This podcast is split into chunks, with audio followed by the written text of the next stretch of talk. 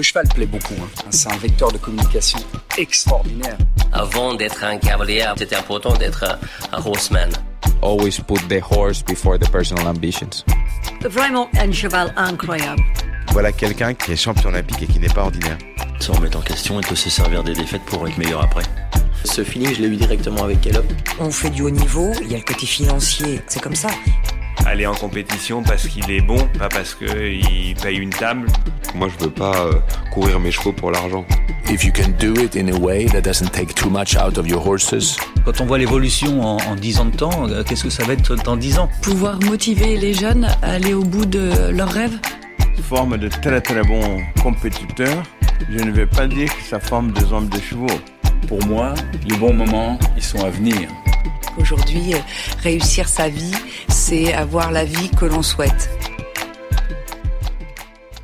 Vous le savez, Équitalion, c'est le rendez-vous des cavaliers.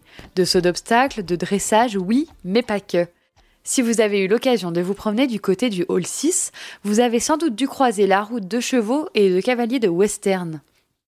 Nous avons donc profité de l'un des seuls événements sur lesquels nous pouvons rencontrer la discipline du reining pour vous peaufiner cet épisode. Vous qui êtes si nombreux à nous demander de sortir des sentiers battus et par la même occasion de sortir de notre zone de confort, vous allez être servis. Et parce que vous le savez, nous ne faisons jamais les choses à moitié, nous avons le plaisir de vous présenter dans cet épisode pas moins que l'un des meilleurs cavaliers français de reining, Arnaud Girinon. Je vais être honnête, quand nous avons eu cette idée quelques semaines avant Équitalion, nous n'étions pas très sereines, nous qui ne connaissons rien à cette discipline. Quelles questions allions-nous bien pouvoir poser? Et pour commencer, qu'est-ce que le reining? Nous avons donc été très surprises de découvrir que le reining était bien plus proche de ce que nous connaissons que nous n'aurions pu l'imaginer. Très loin des clichés qui existent, les règles, le système, la gestion des chevaux et les problématiques et enjeux qui touchent le reining, les parallèles sont bien plus nombreux que nous le pensions. Un très grand merci à Arnaud pour le temps qu'il nous a accordé pendant cet événement important pour répondre à nos nombreuses questions et pour cet épisode plus qu'instructif. J'espère sincèrement que ce podcast vous plaira autant qu'à nous. Laurine, bonjour et merci beaucoup d'avoir accepté de soutenir la sortie de cet épisode. On va faire un format de storytelling un tout petit peu particulier puisque c'est vous qui allez introduire votre e-boutique. Vous êtes donc la fondatrice de Neckrain Western Store que vous avez euh, ouvert en juillet. C'est une e-boutique dédiée, dédiée articles pour l'équitation western, mais vous allez nous en parler. Est-ce que je peux vous demander dans un premier temps d'ouvrir ce petit storytelling par l'histoire de Neckrain Western Store? Pourquoi, quand, euh, comment vous avez euh, eu l'envie d'ouvrir cette e-boutique? Alors bonjour, euh, tout d'abord merci beaucoup de me recevoir euh, pour ce podcast, c'est un plaisir pour moi de pouvoir euh, y participer. Donc Necren Western Store, c'est un peu un petit peu un rêve qui a commencé il y a deux ans, donc à la sortie du confinement. J'avais une idée dans la tête d'ouvrir une sellerie en ligne parce que mon métier c'est d'être webmaster et donc de gérer des sites internet. Et euh, je faisais ça pour une société euh, en tant que travail de tous les jours. Et à la sortie du confinement, euh, je me suis dit, bah, pourquoi est-ce que je ferais pas ça pour moi? Donc ça m'a pris deux ans à réfléchir, à tout mettre en page, à créer le site internet aussi, puisque tout est fait par moi-même. Puis je me suis dit, mais pourquoi pas allier ma passion de gérer des sites internet avec celle de l'équitation western, et donc de distribuer des produits pour l'équitation western. Donc l'ouverture du site, c'était juillet cette année. Est-ce que vous pourriez nous dire qu'est-ce qu'on y trouve sur Neck Western Store? Est-ce qu'on peut trouver tout pour le cheval, tout pour le cavalier? Dites-nous un peu. Alors oui, euh, vous pouvez trouver tout sauf des selles western pour l'instant. voilà, donc tout ce qui est bride, tout ce qui est euh, tout ce qui est sangle, même tout ce qui est produit de soins pour le cheval, euh, même des fois pour le cavalier. Je fais un petit peu pour le cavalier aussi. Tout ce qui est vêtements, d'habillement, j'en ai quelques-uns, pas beaucoup encore, mais j'aimerais que ça arrive aussi. Même pour l'écurie aussi, je fais un petit peu de, matériel d'écurie, évidemment. On va dire tout ce qui est partie équipement qui est dédié au western, hormis la selle western qui est quand même assez particulier aussi. Alors quand on parle d'équitation western, ça rassemble évidemment plusieurs disciplines. Est-ce que vous avez des articles pour toutes ces disciplines euh, liées à l'équitation western? Dans la mesure du possible, oui, j'essaye d'avoir euh, un panel de produits qui touche à tout, parce qu'effectivement, l'équitation western, c'est très vaste en matière de discipline. L'objectif, c'est de pouvoir fournir euh, pour tous les cavaliers, que ce soit un simple cavalier d'extérieur qui a une selle western et qui veut se fournir un peu plus en matériel d'équitation western, ou euh, le cavalier de compétition, quelle que soit la compétition qu'il fasse, que ce soit de la compétition en bétail, ou en performance, ou même euh, des compétitions de rodéo. Elle vous vient d'où cette passion pour l'équitation western? Ah oula, ça remonte. Euh, bah, comme tout le monde, j'ai commencé l'équitation petite et j'ai commencé en classique. Et puis le centre équestre où je montais à cheval, il faisait aussi une partie western. Et moi, ça m'avait plu, je voulais essayer. Et puis j'ai essayé et je n'ai plus jamais remis mes, mes fesses sur une selle classique.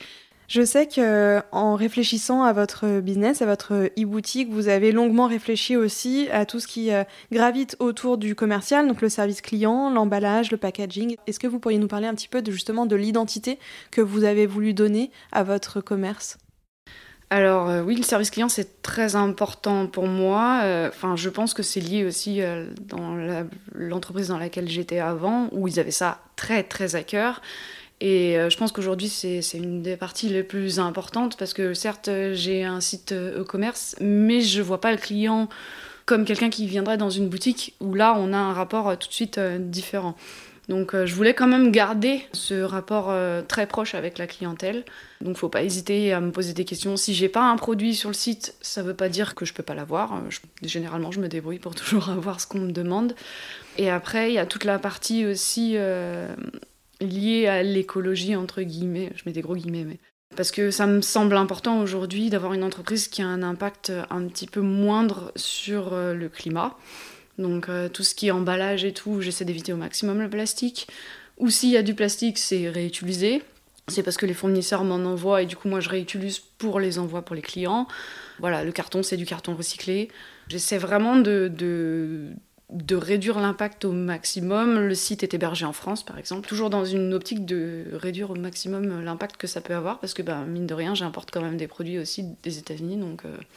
Aujourd'hui, Neckrain Western Store, c'est une boutique en ligne. Est-ce que ça a vocation à devenir physique? Est-ce que vous vous déplacez?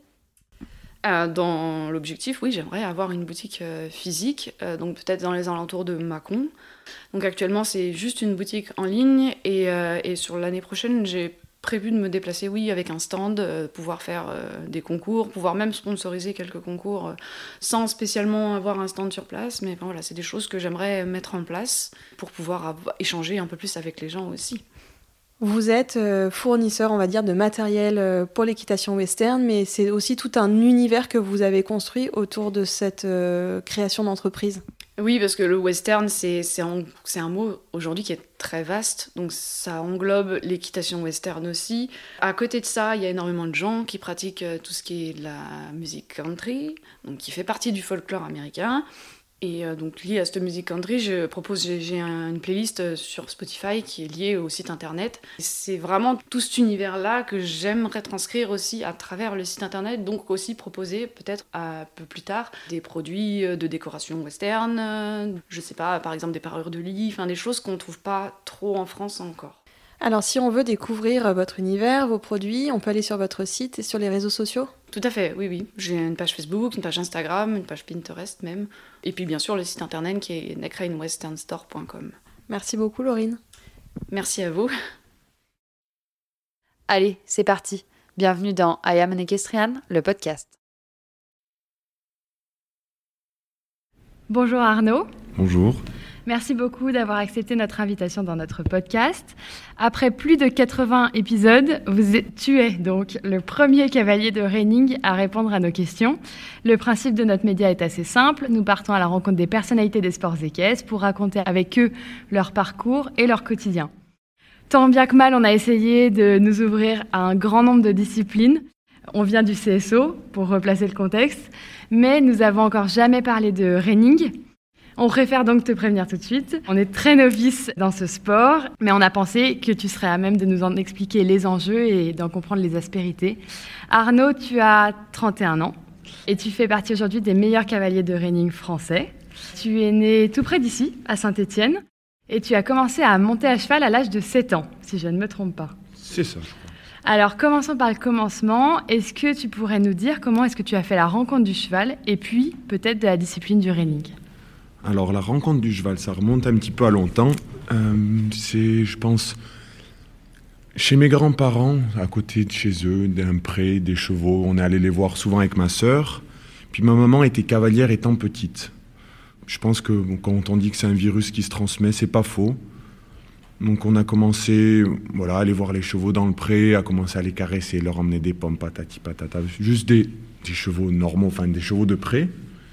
Puis jusqu'au jour, euh, ça devait être avec un centre aéré, je pense qu'on avait dû faire avec ma sœur. Ça devait être une semaine de, centre aéré au Poney Club. D'abord ma sœur s'est inscrite, ouais, je pense que un peu moins d'un an après, je dis oh bon moi aussi je veux le faire parce que, parce que ça n'a pas l'air si difficile que ça. Et puis ça a commencé donc comme ça. J'avais ouais, 6 ans et demi, 7 ans au Poney Club et puis j'ai commencé on, du CSO. On va pas, c'était pas vraiment du CSO parce que je pense que quand on a 7 ans c'est un petit peu compliqué. Mais voilà, j'ai commencé donc avec l'équitation classique jusqu'à mes 12 ans, si je dis pas de bêtises, plus ou moins. Mais je me suis vite un petit peu orienté sur ouais, sur la randonnée, un petit peu plus randonnée western. Et petit à petit, après, ben, je, suis très vite allé sur la discipline du running. Je pense qu'à déjà à 12 ans, je peux dire que, que j'étais dans, dans, la discipline du running. Alors, est-ce que vous pourriez revenir avec nous peut-être sur euh, les grandes étapes qui ont euh, marqué votre carrière, qui vous ont mené à votre situation professionnelle actuelle et peut-être aussi nous dire, parce que euh, autant quand on rencontre des cavaliers des grandes disciplines, on sait qu'ils ne font que ça ou quasiment. Est-ce que vous, vous faites que ça? Vous êtes cavalier professionnel? Et comment vous êtes du coup devenu professionnel dans votre discipline? Alors, les grandes étapes. Une des plus grosses étapes, je pense, de ma, de ma vie professionnelle, c'était pas forcément ma profession à la base, c'est à l'âge de 14-15 ans, j'ai commencé à aller monter dans une écurie en Italie. Donc c'était pas forcément pratique. C'est du côté de Turin, entre Turin et Cluny. Donc c'est l'écurie de Claudio Risso, qui est un des plus grands éleveurs européens. Donc euh, voilà, j'ai eu énormément de chance que mes parents toujours nous, nous aident, aussi bien moi que ma sœur, ma sœur que moi, pardon, pour aller, aller, pour aller s'entraîner, toutes les vacances scolaires. Et donc ça, a été, je pense, une des plus grosses étapes. Après, j'ai fait, j'ai fait un bac professionnel à la MFR de Mornan en forêt, donc pas très loin d'ici non plus. Et j'ai pu faire donc mon alternance dans cette écurie en Italie. En faisant cette alternance, j'ai déjà appris beaucoup. Et puis j'ai rencontré beaucoup de gens du milieu. Je pense que c'est similaire dans le CSO on est une, vraiment une grande famille, on se connaît tous, on se côtoie, on et puis petit à petit, ah bah tiens, tu cherches du travail, je peux peut-être te prendre à travailler, qu'est-ce que tu recherches? Et je pense qu'à l'âge de... Ouais, j'ai commencé à 18 ans à en faire vraiment mon métier, en Italie, un petit peu plus du côté de Milan. J'ai travaillé pour Bernard Fonck, ouais, si c'est le, le, meilleur cavalier européen, vu qu'il a gagné quand même 2 millions de dollars en concours, et c'est le seul en Europe à, avoir atteint cette somme. Et donc ça, ça a été à l'âge de mes 18 ans. J'ai travaillé pour lui pendant trois ans. Après, je suis allé avec un autre collègue en Italie, toujours. Je suis resté assez longtemps en Italie. J'ai fait une saison avec lui avant de me déplacer en Allemagne pour aller travailler pour euh, Rudi Kronsteiner. C'est le premier cavalier européen à avoir gagné un million de dollars en concours. Pareil aussi, quelqu'un de, allez, je pense très renommé dans, dans notre milieu. J'ai fait une saison aussi avec lui avant de me mettre euh, à mon compte en Allemagne. Et là maintenant, ça fait depuis 2016 que je suis à mon compte. J'ai fait donc, si je ne dis pas de bêtises, ouais, j'ai 4 ans en Bavière, dans une écurie, dans une écurie, une grosseur de Munich. Et là, ça fait maintenant depuis 2019 que je suis installé donc euh, au Greystone Ranch. C'est l'écurie de ma fiancée à, à la frontière alsacienne, donc à 25 minutes de Strasbourg. À quel moment est-ce que tu as décidé que ce sport, cette passion, deviendrait vraiment ton métier? Alors, tu nous as dit 18 ans. Est-ce qu'il y a eu un déclic, un élément déclencheur, une personne, euh, peut-être? Ah, Je pense que j'ai décidé relativement tôt. J'étais pas vraiment, vraiment fait pour l'école. J'étais pas mauvais, j'aimais pas ça du tout. Du coup, j'étais quand même super content d'avoir pu faire le parcours avec la MFR. Ça a quand même ça, je trouve que c'est le top pour, pour des gens un peu comme moi qui sont pas forcément, je vais, qui sont pas bêtes, mais qui sont pas faits pour le système scolaire. Et ça m'a, ça m'a aidé vraiment à bien m'orienter. Ça m'a permis ben, quand même d'avoir un bac pro. Donc, allez, c'est pas, c'est pas quelque chose de fou, mais c'est déjà bien, je pense. Pour des aides ou pour s'installer, ça peut toujours être, ça peut toujours être utile. Mais c'est quand même un diplôme. Mais je pense que déjà à l'âge de 16 ans, je savais que je voulais en faire mon métier. J'ai travaillé donc dans cette écurie chez Claudio Risso avec un entraîneur qui s'appelait à l'époque Nicolas Brunelli, qui a été un mentor pour moi. Je pense que j'ai beaucoup appris avec lui. À l'époque, il faisait vraiment partie du, haut du panier dans, la scène européenne. Et c'est vrai que voilà, ça m'a permis d'avoir un, un modèle à suivre, je pense. Le parallèle est assez facile finalement avec ce qu'on connaît euh, nous dans les disciplines classiques, avec des jeunes talents de leur sport qui vont euh, travailler à l'étranger, rencontrer d'autres personnalités, se former aussi euh, auprès d'autres systèmes. Pour toi, tu penses que c'était indispensable de sortir de ce système français que peut-être tu connaissais bien ou peut-être ne t'apportait pas tout ce dont tu avais besoin en termes d'expérience et d'aller apprendre auprès des meilleurs Européens? Je peux être sincère? Oui, oui tout à fait. Je pense qu'en France, on est un peu en retard, voire même beaucoup en retard. On va prendre l'Italie, l'Allemagne et la Belgique, et c'est vraiment un autre niveau. Et du coup, en fait, je pense que en France, il n'y a pas énormément de personnes, voire personnes auprès duquel j'aurais eu, eu, envie vraiment d'apprendre. Et je pense que si on veut réussir à viser le haut niveau, c'est indispensable de partir. Alors, nous qui ne connaissons pas du tout le sport, encore une fois, est-ce que tu pourrais peut-être nous expliquer pourquoi est-ce qu'on est aussi en retard en France? Euh, Les meilleurs cavaliers européens sont donc en Allemagne, Italie, Belgique. Est-ce que tu sais pourquoi est-ce qu'on explique ce retard ou? Je pense un petit peu, il y a eu un, une mentalité à la base qui, qui nous a un petit peu freiné. Allez, je veux dire un petit peu ce côté franco-français, on voulait pas trop regarder à l'extérieur, rester renfermé pour pas perdre les clients qui à la fin, je pense, c'est une erreur, au lieu d'essayer de justement s'ouvrir, apprendre, partager, ouais, s'améliorer. Parce qu'on n'a jamais, on jamais fini d'apprendre, je pense. Et quand on pense qu'on a fini d'apprendre, c'est quand on devient mauvais.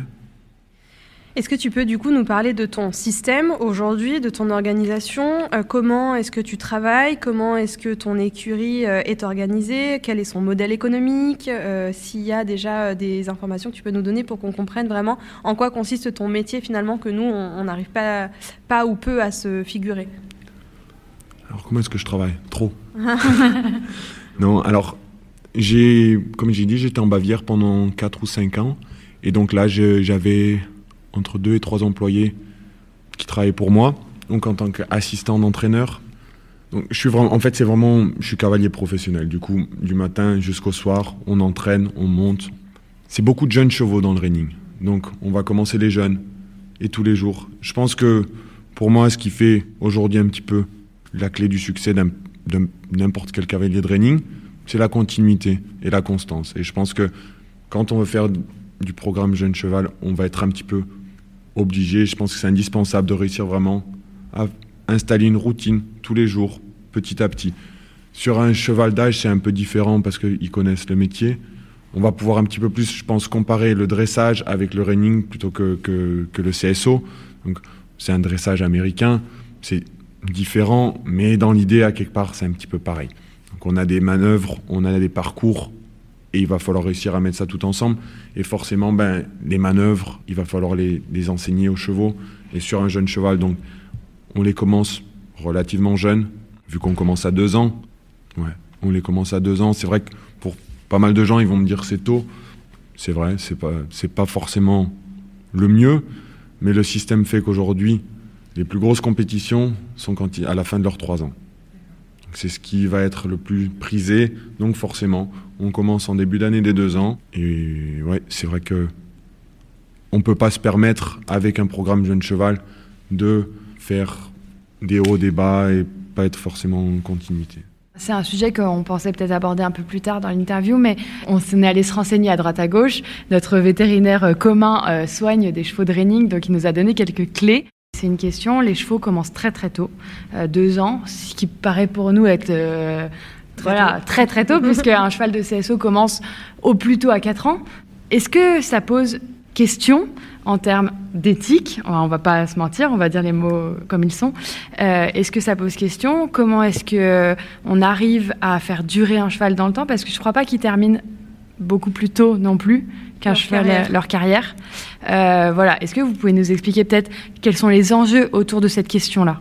Alors, euh, je pense que physiquement, ils sont vraiment différents comparé à des chevaux de CSO. On les prend à deux ans et ben, c'est des chevaux déjà qui sont plus petits de taille, qui sont plus trapus, qui sont plus précoces dans les, dans la, dans les os.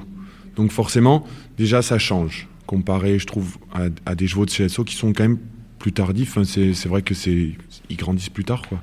Non, c'est vrai qu'après, si on pouvait commencer plus tard, ça me dérangerait pas non plus. Peut-être des fois même au contraire.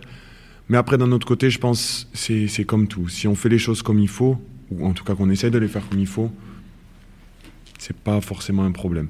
Moi, je, je suis quelqu'un, je préfère commencer tôt, mais prendre mon temps, que de vouloir commencer plus tard et de brûler pas mal d'étapes. Et alors, à quel âge est-ce qu'ils terminent leur carrière En moyenne? Alors, ça va peut-être vous paraître bonheur, mais et là, par exemple, demain, je vais avoir la finale avec, euh, avec une de mes juments. Elle a 7 ans et ça va être sa dernier concours. C'est pas un oui, problème physique, et... mais c'est un problème mental. On a le problème qu'en fait, on, toutes nos reprises se ressemblent beaucoup. Et vu qu'il y a de la haute vitesse, ben forcément, au bout d'un moment, les chevaux, entre guillemets, s'excitent et ils deviennent plus compliqués à, à chouer, on peut dire ça en français? À, à gérer? Ouais, à, à, faire des, à faire leur parcours. Quoi. Et du coup, ben, plus ils deviennent compliqués, moins ça va être agréable à voir. Et allez, c'est une jument qui est super. Et là, hier, dans la qualification, si je dis pas de bêtises, j'ai terminé quatrième. Donc on était plus de 100 à partir, donc c'est loin d'être vilain. Mais avec, euh, avec ma fiancée, la jument de ma fiancée, elle, on a décidé, on a dit, autant terminer sur le haut de sa carrière, plutôt que se dire, ah, on l'arrête parce que, parce que ça va plus du tout dans, dans les parcours, parce que physiquement ça va plus.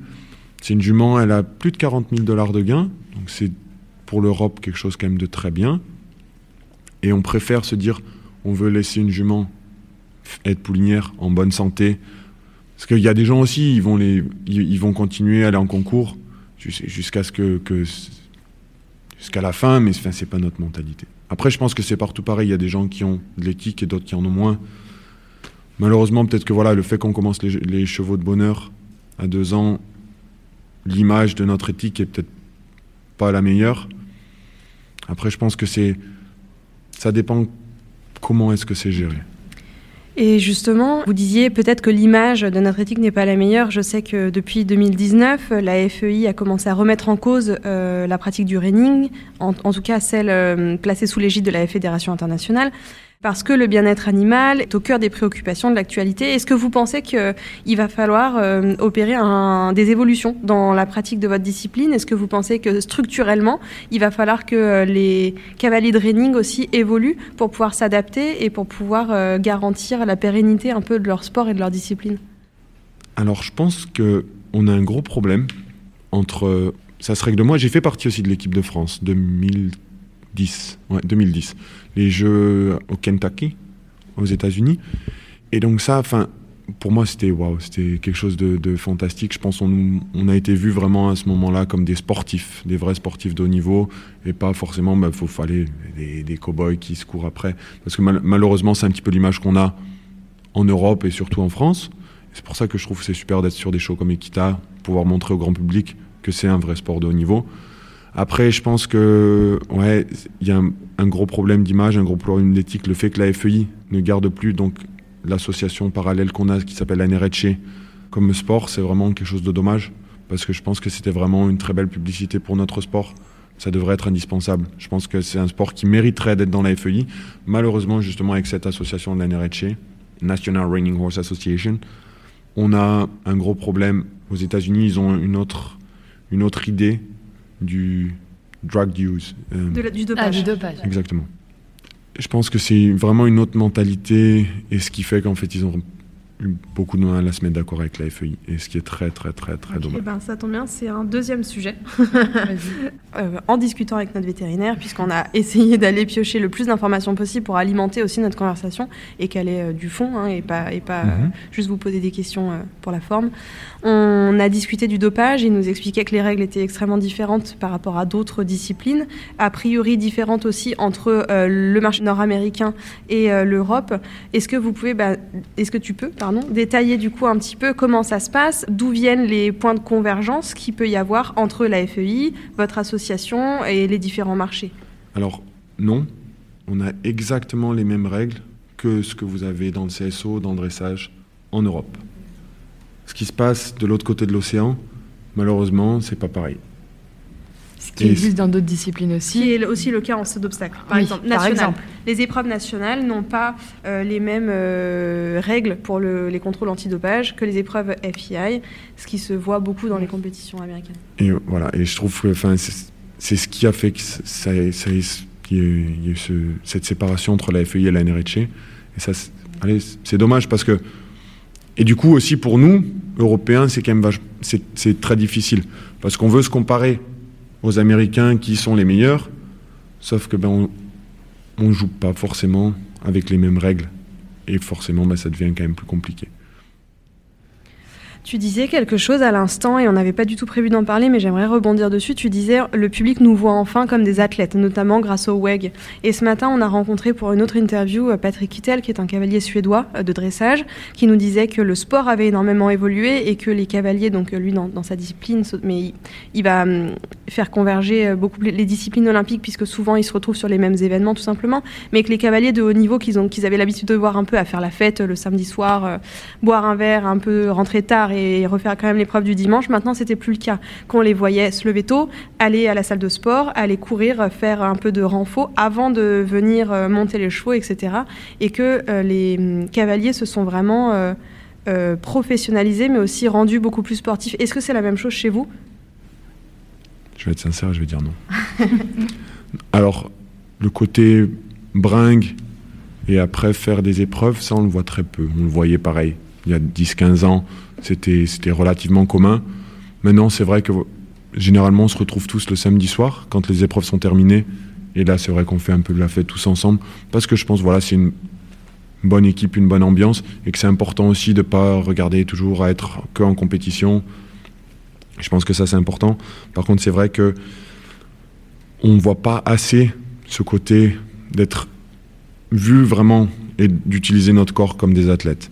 Le problème qu'on a, c'est que on a, besoin, on n'a pas besoin, mais plus on a de chevaux, plus on va réussir à avoir de choix, plus on va réussir à, faire le circuit jeunes chevaux, le circuit vieux chevaux, et du coup, ben, plus on arrive à être, avoir des bons résultats, on va être compétitif un peu plus sur toute la gamme, et plus on arrive à avoir des meilleurs chevaux.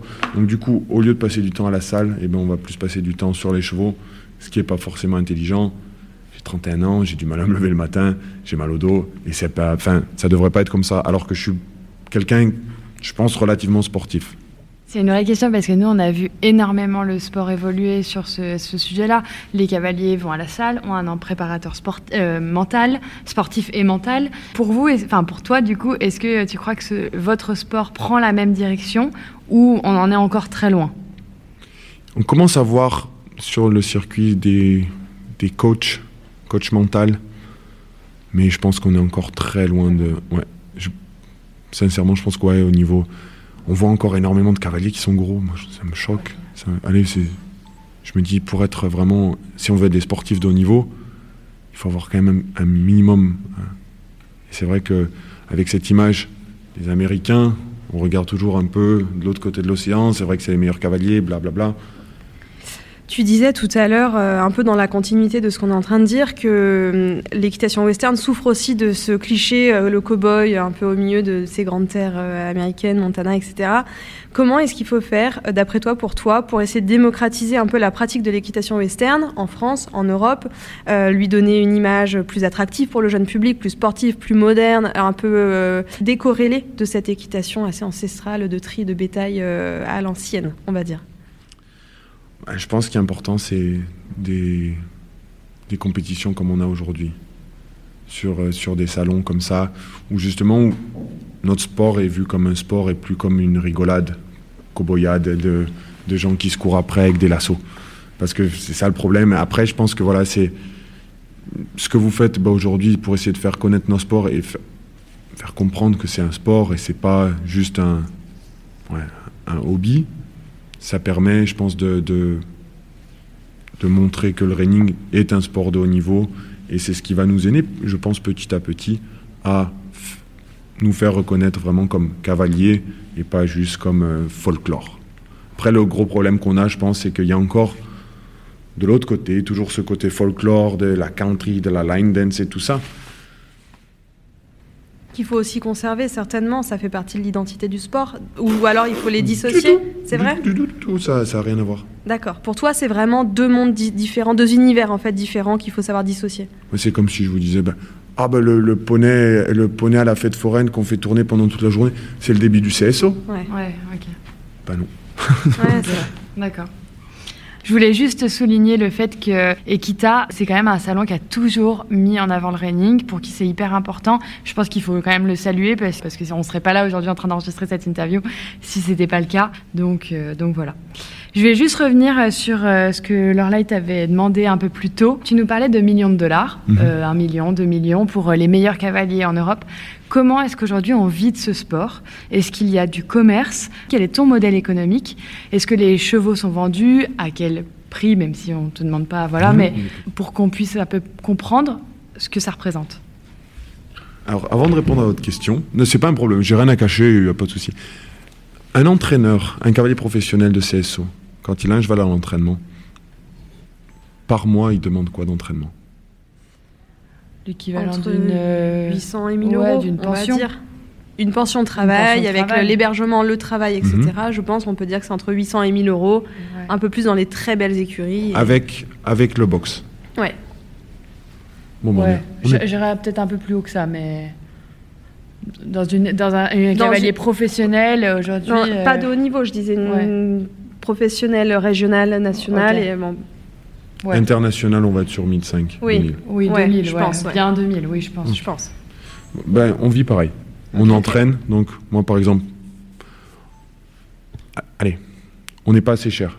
Je vais être sincère, et je pense qu'en fait, on a un gros problème, c'est que au lieu de, regarder à faire de la qualité, peut-être faire payer un petit peu plus, mais que chacun, voilà, vous me dites, ben, les internationaux c'est 2000, un national c'est 1000, un régional 700. Le problème, c'est que nous, ben, je, pense être international.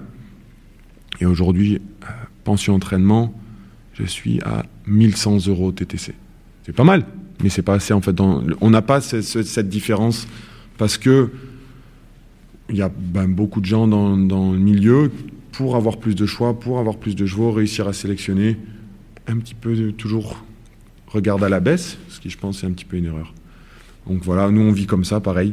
On a l'entraînement. Moi, par exemple, mon modèle économique, je suis juste entraîneur dans la structure de, ma fiancée, qui est notre structure. Mais du coup, elle, elle récupère les pensions, je récupère les entraînements. On vend les chevaux, commission, généralement 10% à partager avec les entraîneurs s'il y a plusieurs entraîneurs mis. On a des gains en concours.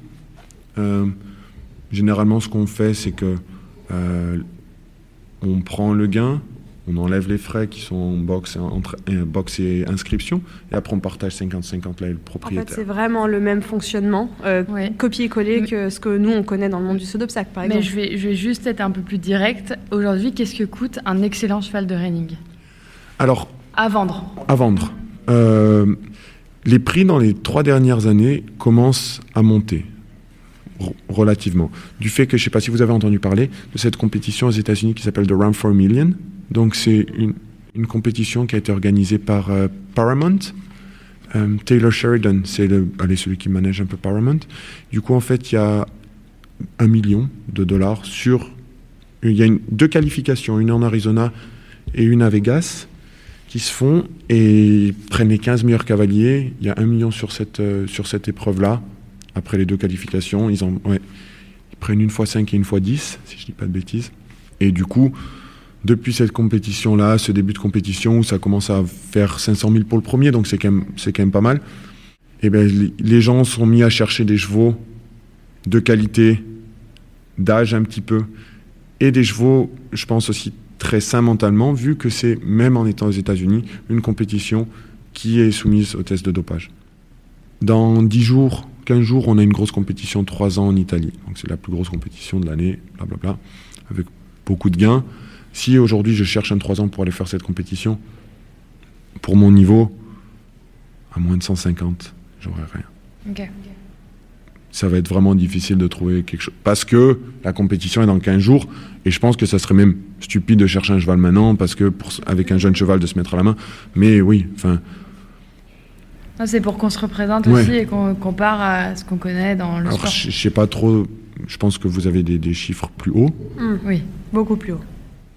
Mais, mais ce qui est pour nous commence à être, ça commence à être entre guillemets normal d'entendre 100 000. Après, voilà, c'est pour des chevaux quand même d'un certain niveau. De haut niveau. Mmh. Après, il y, y, a des chevaux qui sont vendus 500, 400, 300 mais c'est pas commun comme ça peut l'être dans le CSO, je pense. Côté européen. Okay. Dès qu'on va aller au côté États-Unis, ça devient très fréquent, 1 million, 800 000. Okay. Surtout depuis justement cette compétition-là, où les gens cherchent vraiment la crème de la crème, parce que c'est aussi très médiatisé. Du coup, ils ont fait une série, je ne sais pas si vous avez entendu parler, euh, Yellowstone, où du coup, bah, y a eu, dans Yellowstone, il y a eu des, des, des petits bouts justement de cette compétition. Donc c'est vrai que c'est, allez, ça commence à être, à être vu vraiment comme quelque chose d'un peu important. Est-ce que tu peux nous parler un peu de l'élevage euh, des chevaux pour le western qu'on a ici en Europe, peut-être même dissocier les différents pays d'Europe et euh, VS versus les États-Unis? Où est-ce qu'on en est, nous, en termes de qualité, de naissance euh, et de breeding? Euh, Qualité, je pense qu'on n'a pas forcément à se cacher en Europe parce qu'il y a eu des, des, achats de très bonnes mères. Et maintenant, de toute façon, avec, avec le congelé, le XI, tous les transferts d'embryons, on va essayer de aller choisir les, étalons qui sont à la mode, qui sont les plus performants, qui vont amener, plus d'amélioration sur nos juments. Mais le truc qu'ils ont, je pense, par rapport à nous aux États-Unis, c'est le nombre, forcément, parce que voilà, c'est un autre un autre monde de ce côté-là. Donc forcément, plus il y a de nombre, plus bah, les top de top, on a plus de chances d'en avoir, je pense. On discutait tout à l'heure avec un des meilleurs cavaliers irlandais, Shane Breen, et on discutait du prix des chevaux qui s'est envolé, qui, devient vraiment difficile d'acheter aujourd'hui dans le milieu du saut d'obstacle un très bon cheval pour en se disant ok je voudrais aller faire les jeux par exemple. Et donc euh, beaucoup de structures commencent comme Shane à investir aussi à faire de l'élevage eux-mêmes pour s'auto-sourcer en fait s'auto-approvisionner. Est-ce que tu rencontres la même chose toi? Est-ce que tu te dis aujourd'hui tu disais que tu étais entraîneur, est-ce que tu te dis il faudrait que je fasse naître des chevaux parce que les prix montent et que ça va devenir compliqué pour moi de m'approvisionner pour le sport Alors, c'est déjà fait. Ouais. Mais après, moi, en étant entraîneur, c'est des chevaux juste de clients généralement. Du coup, c'est pas forcément un, entre guillemets un problème pour m'approvisionner. Il faut juste en réussir à être à performer un petit peu et ça nous permet d'avoir des chevaux. Mais non, avec avec mon ami, donc on a déjà investi dans des, je pense, très bonnes juments parce que je suis quelqu'un, je suis plus de l'idée, je crois, je crois beaucoup au côté maternel. Je pense que ça fait 80% quasiment, entre 70 et 80%.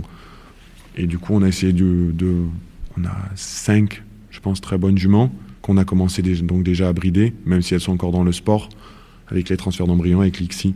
Et oui, parce que les prix s'envolent, mais aussi bah, parce que c'est, c'est super intéressant, je pense, de brider, de réussir à comprendre quel croisement Comment bah, Je pense comme dans le CSO en fait. Ouais, c'est un petit, c'est mon dada, on va dire. C'est vraiment réussir à comprendre, à faire ça tous les tous les soirs, tous les matins. Je vais voir mes poulains, je passe dans les prés, je regarde. Et après, j'ai de la chance, j'ai pas mal de mémoire. Du coup, c'est vrai que ah, ah, celui-ci, il était croisé avec celle-ci. Et ça, c'est le demi-frère. Oh, mais attends, regarde, le, les jarrets sont faits comme à l'autre. Et ah, c'est super intéressant. C'est vraiment intéressant. Je vais juste continuer un peu là-dessus. Euh, c'est une question qu'en général on pose euh, assez rapidement au début de nos interviews. Est-ce que euh, dans votre sport, hein, tu es passionné par l'animal, par le cheval? Est-ce que ça reste vraiment un compagnon de route qu'on essaye de, de, comprendre et de, de lire? Ou est-ce qu'on s'en sert plus comme un outil? Et c'est sans aucun jugement, hein, c'est vraiment oh non, non, en toute objectivité. Ah bah, je, je me prends pas, je me sens pas jugé. je pense que si j'avais pas de. Allez, si c'était pas vraiment une passion, je ferais pas ça 14 heures par jour. Alors, je sais pas vraiment comment ça marche dans le CSO, mais c'est vrai que. Enfin, là, j'ai fini, je mes entraînements. J'ai ma groom, certes, elle est là, elle m'aide et tout. Mais c'est moi qui pose mes bandes, je veux être sûr. Mes crevasses, je contrôle. C'est important. Je pense que sans complicité avec l'animal, on n'arrive pas à ce qu'on devrait. Je crois qu'on se rapproche de la fin de l'interview. J'ai encore euh, une question, moi. Mhm. On a vu euh, dans les disciplines classiques émerger euh, l'utilité du horsemanship, de l'équitation éthologique, qu'on à la fois qu'on enseigne en tant que tel, équitation éthologique, mais aussi qu'on importe. Euh, Il y a des cavaliers, par exemple, de d'obstacle, qui vont confier leurs chevaux à euh, Andy Booth, pour ne nommer que lui, ou à d'autres, ou faire intervenir un, étho- un, un enseignant en théologie. Je sais qu'on ne doit pas On dire doit pas éthologue. Alors, euh, on s'est fait retoquer, donc j'essaie de plus le dire, de faire intervenir quelqu'un, en tout cas pour les aider, pour essayer de mieux comprendre et intégrer dans le sport euh, cette euh, meilleure compréhension de l'animal pour euh, aller performer mieux et, fonctionner mieux avec l'animal. Est-ce que vous avez aussi le même phénomène dans l'équitation western? Alors on l'a un petit peu avec un, monsieur, je pense qu'on peut, ouais, on peut le nommer. Il s'appelle Clinton Anderson, donc qui a fait, il fait aussi pas mal de podcasts. Euh, ah, j'ai perdu le nom. Ah, ça intéressera on nos va, les auditeurs. retrouver, Mhm. on va les retrouver et on les citera ouais, dans les notes. Euh, ouais, Clinton Anderson, il a, il a fait tout un programme d'entraînement justement basé sur la l'éthologie. On peut, on peut dire éthologie? Ouais. Oui, nous on s'est fait Mm. retoquer parce que c'est une science l'éthologie. Mais voilà. Bon, alors sur le sur le cerveau sur le cerveau équin. Exactement. Donc, on va appeler ça. le- Voilà, et je pense que c'est c'est intéressant. C'est vrai qu'il y a beaucoup d'entraîneurs qui essayent d'appliquer sa méthode. C'est beaucoup une méthode de débourrage et de compréhension, je pense vraiment du cerveau de l'animal. Mais alors, dans mon cas, je pense que au jour d'aujourd'hui, j'avais pas répondu tout à l'heure à la question correctement, je pense. Je suis seul cavalier dans mon écurie. Du coup, je monte, je, je fais tout, débourrage, entraînement, compétition. Voilà, j'ai un groom qui m'aide, une groom qui m'aide. Mais du coup, ben, je pense que c'est une des parties pour moi les plus fun à faire, vraiment le débourrage, le début, les jeunes chevaux. Et ça me permet de. Et je pense qu'on devient tous un petit peu. Euh, horsemen, comment on dit en français Mm. Homme de Homme de cheval. cheval. Ça se dit Mm. Ouais. et, et du coup, ben, on, on arrive à, à comprendre de plus en plus et à réussir à, à vraiment à cette, toute cette partie-là de, de cerveau équin à la développer.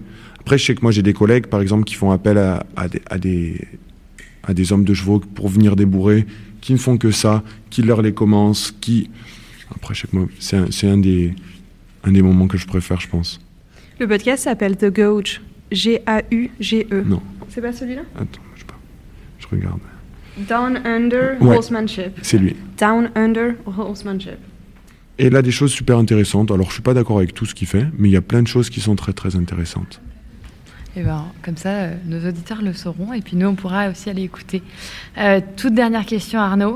Qu'est-ce qu'on peut vous souhaiter pour la suite, à vous, personnellement, et puis peut-être à votre sport Alors, personnellement, personnellement, professionnellement, bah, euh, Ouais, Personnellement, que- professionnellement.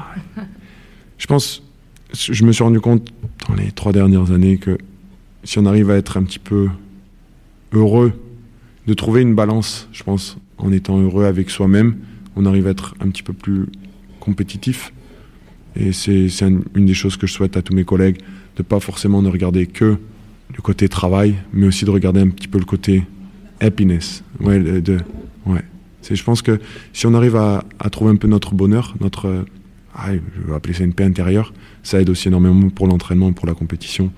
Et ce que je peux souhaiter à notre sport, ben voilà, c'est de plus en plus de compétitions comme Equita, des- ce support qui nous est donné, et pour être vu justement de plus en plus vraiment comme, je pense, le sport de haut niveau qu'on est, et pas forcément comme un loisir. Merci Merci, beaucoup, Arnaud. D'avoir euh, éclairé euh, nos lanternes à ce sujet et puis euh, d'avoir pris le temps de répondre à nos questions. C'était très intéressant. Merci à vous. Merci. Merci.